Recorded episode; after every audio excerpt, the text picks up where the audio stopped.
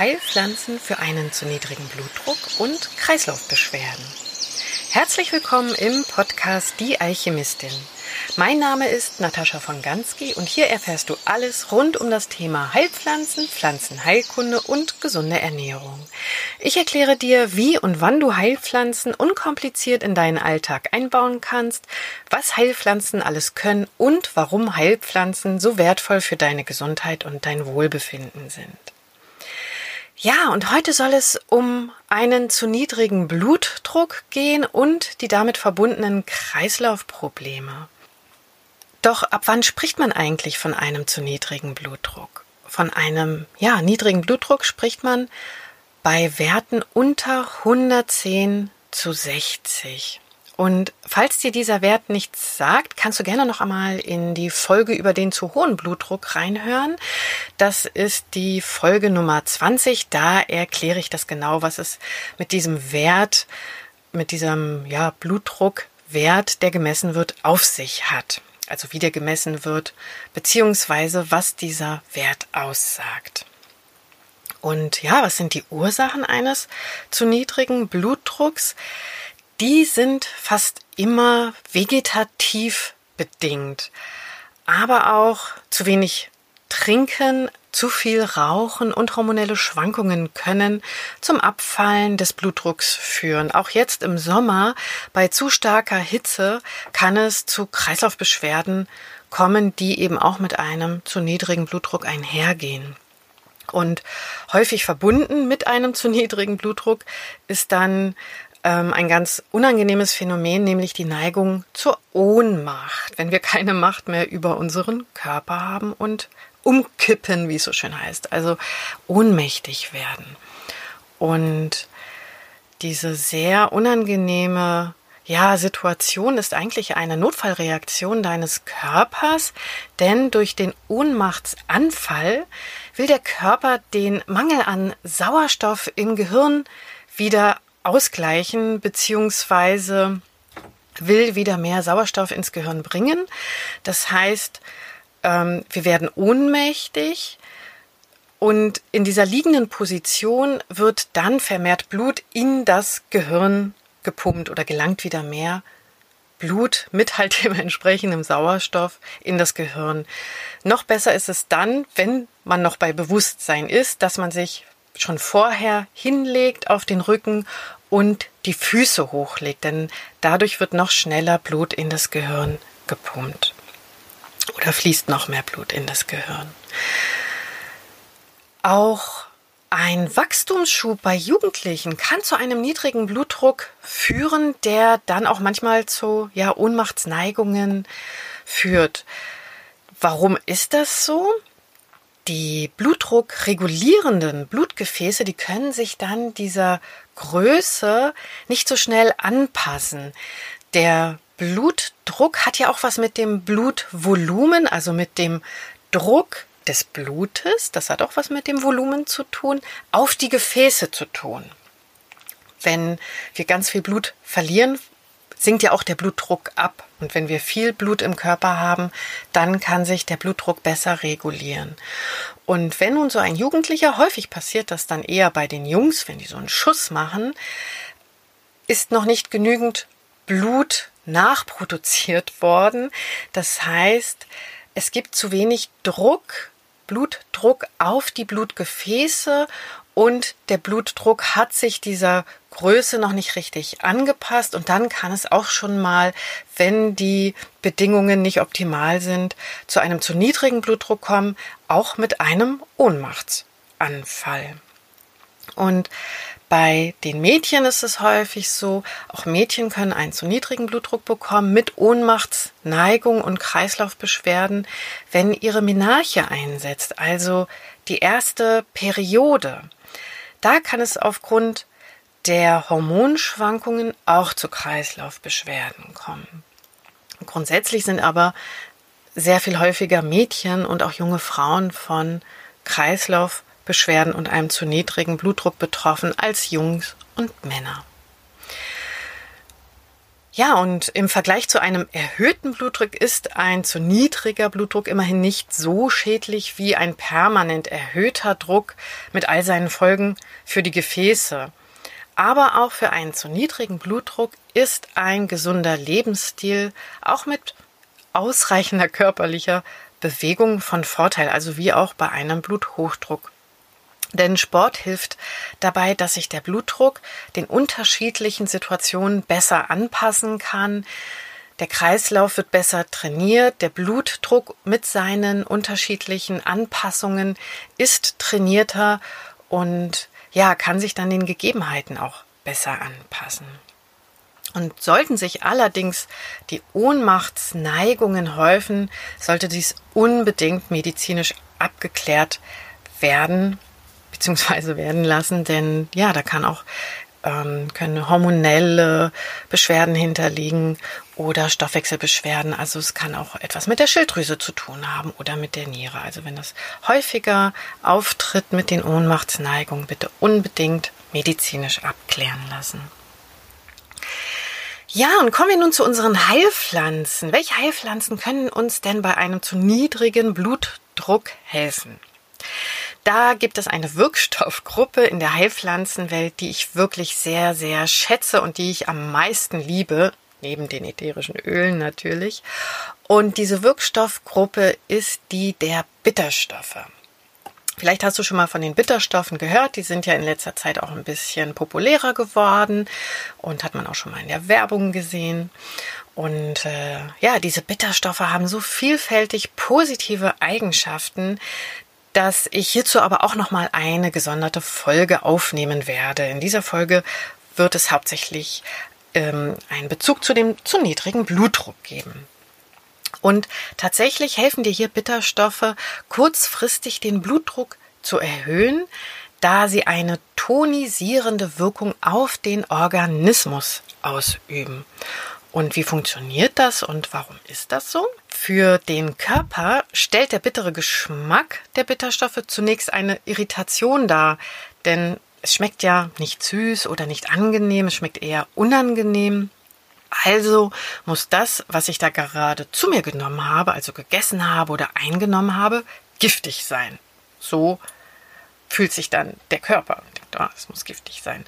Und der Körper aktiviert nun sämtliche Schutzmechanismen, falls dieser Bitterstoff giftig ist. Und das heißt, die glatte Muskulatur wird aktiviert, die den Tonus der Blutgefäße regulieren, unsere Blutgefäße. Das heißt, wir haben eine quergestreifte Muskulatur und eine glatte Muskulatur. Und die glatte Muskulatur ist hauptsächlich die, die wir nicht beeinflussen können, die auch unser ganzer, ja, unseren ganzen Verdauungsapparat regulieren.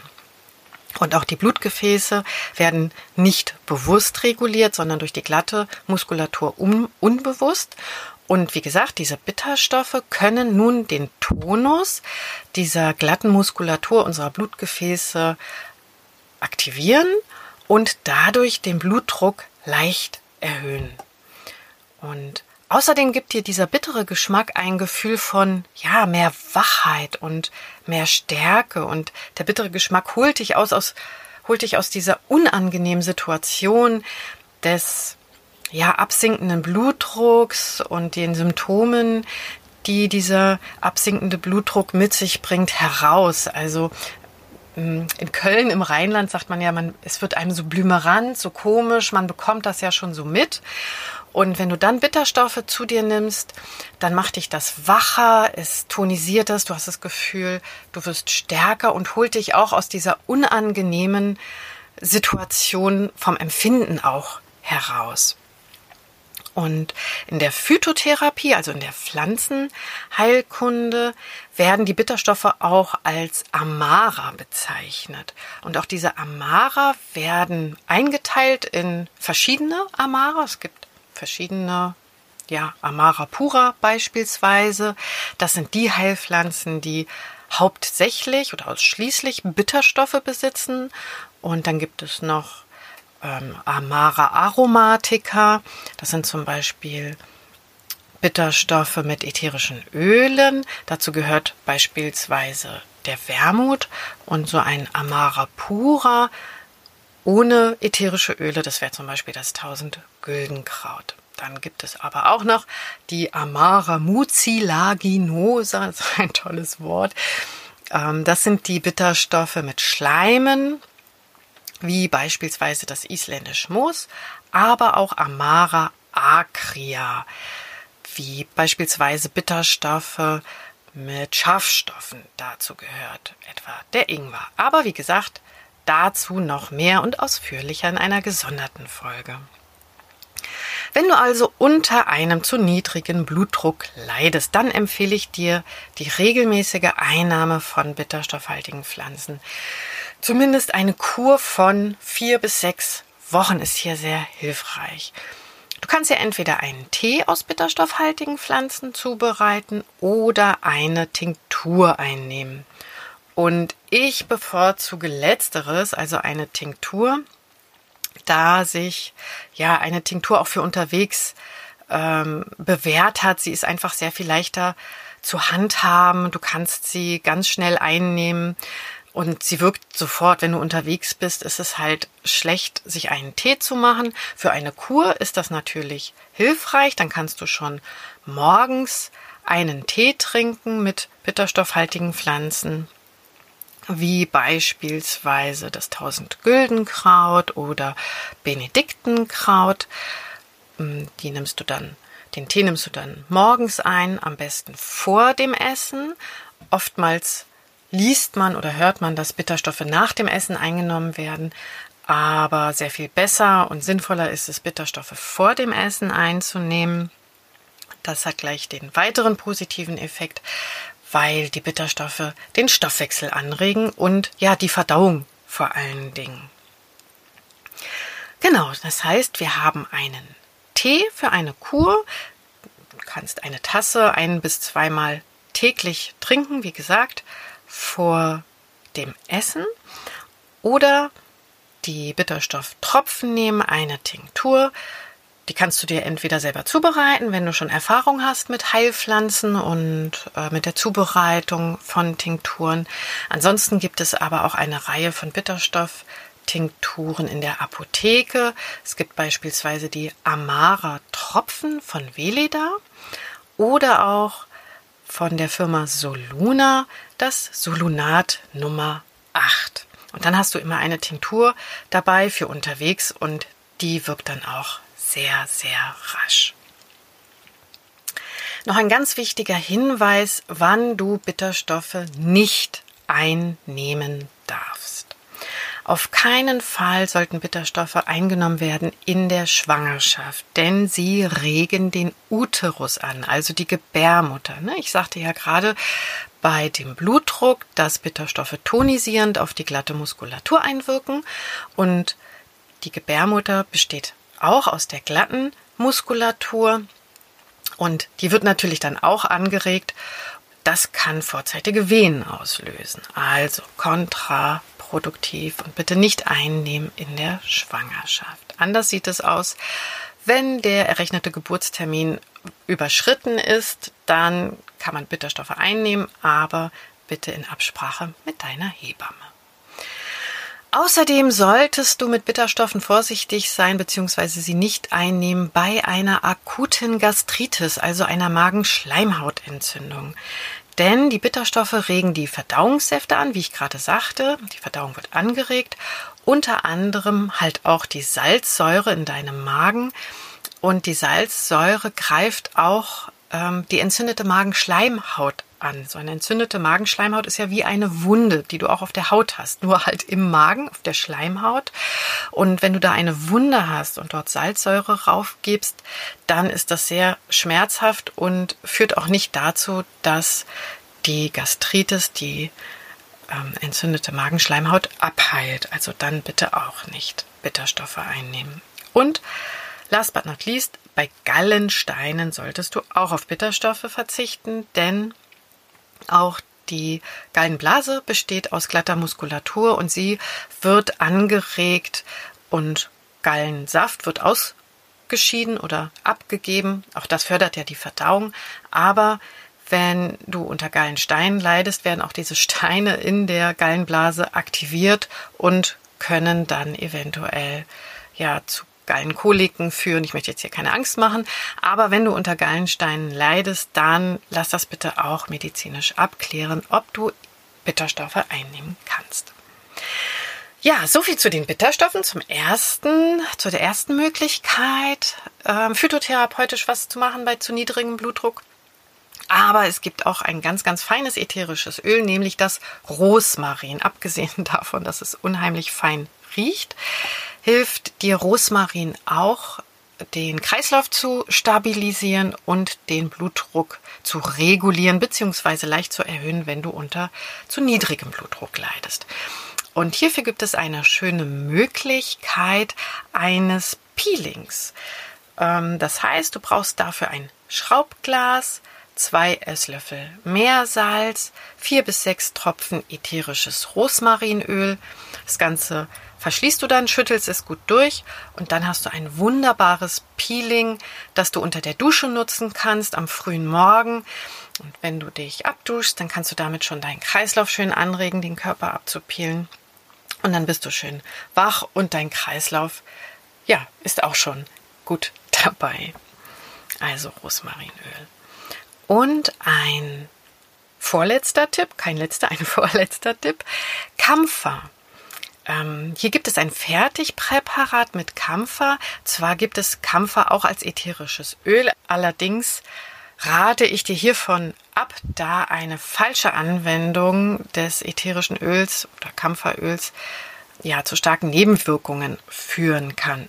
Allerdings gibt es in der Apotheke die sogenannten Korodintropfen. Die enthalten auch Kampfer und diese Korodintropfen sind zum Einnehmen die lassen sich sehr viel besser dosieren als das ätherische Öl. Und dort gibt es auch eine Anleitung, ähm, wie du die Tropfen einnimmst. Und ja, das empfehle ich dir anstelle des ätherischen Kampferöls, die Korodin-Tropfen. Und ein allerletzter Tipp, Kaffee erhöht natürlich auch den Blutdruck. Wenn du aber keinen Kaffee magst, dann gibt es noch Guarana. Guarana enthält auch Koffein und Guarana macht auch wach, wirkt tonisierend und manchmal ist das sehr hilfreich, wirklich an heißen Tagen, auch wenn man sich so müde fühlt, mal ähm, ja ein, zwei Kapseln Guarana Pulver einzunehmen oder Guarana auch mal ins Müsli mit einzurühren als Pulver. Ich selbst nutze auch ab und an Guarana allerdings als Kapseln und die bekommst du auch in der Apotheke. Ja, du siehst, man kann eine Menge mit Heilpflanzen bewirken, auch bei einem zu niedrigem Blutdruck.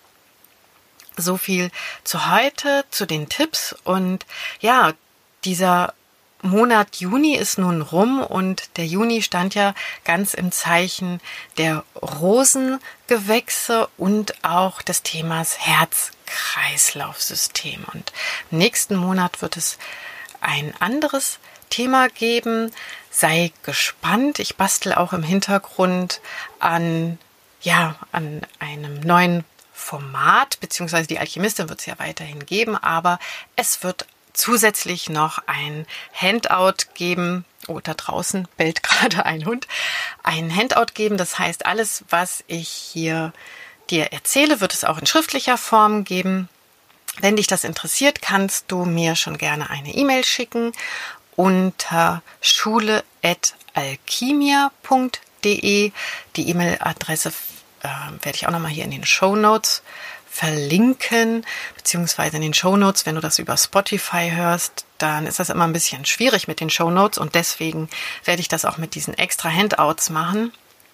Ähm, ja, falls du die Show Notes nicht einsehen kannst, hier nochmal die E-Mail-Adresse schule.alchimia.de und Alchimia wird mit C geschrieben.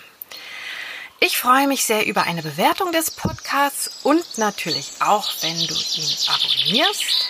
Ich wünsche dir alles Gute. Salve deine Alchemistin.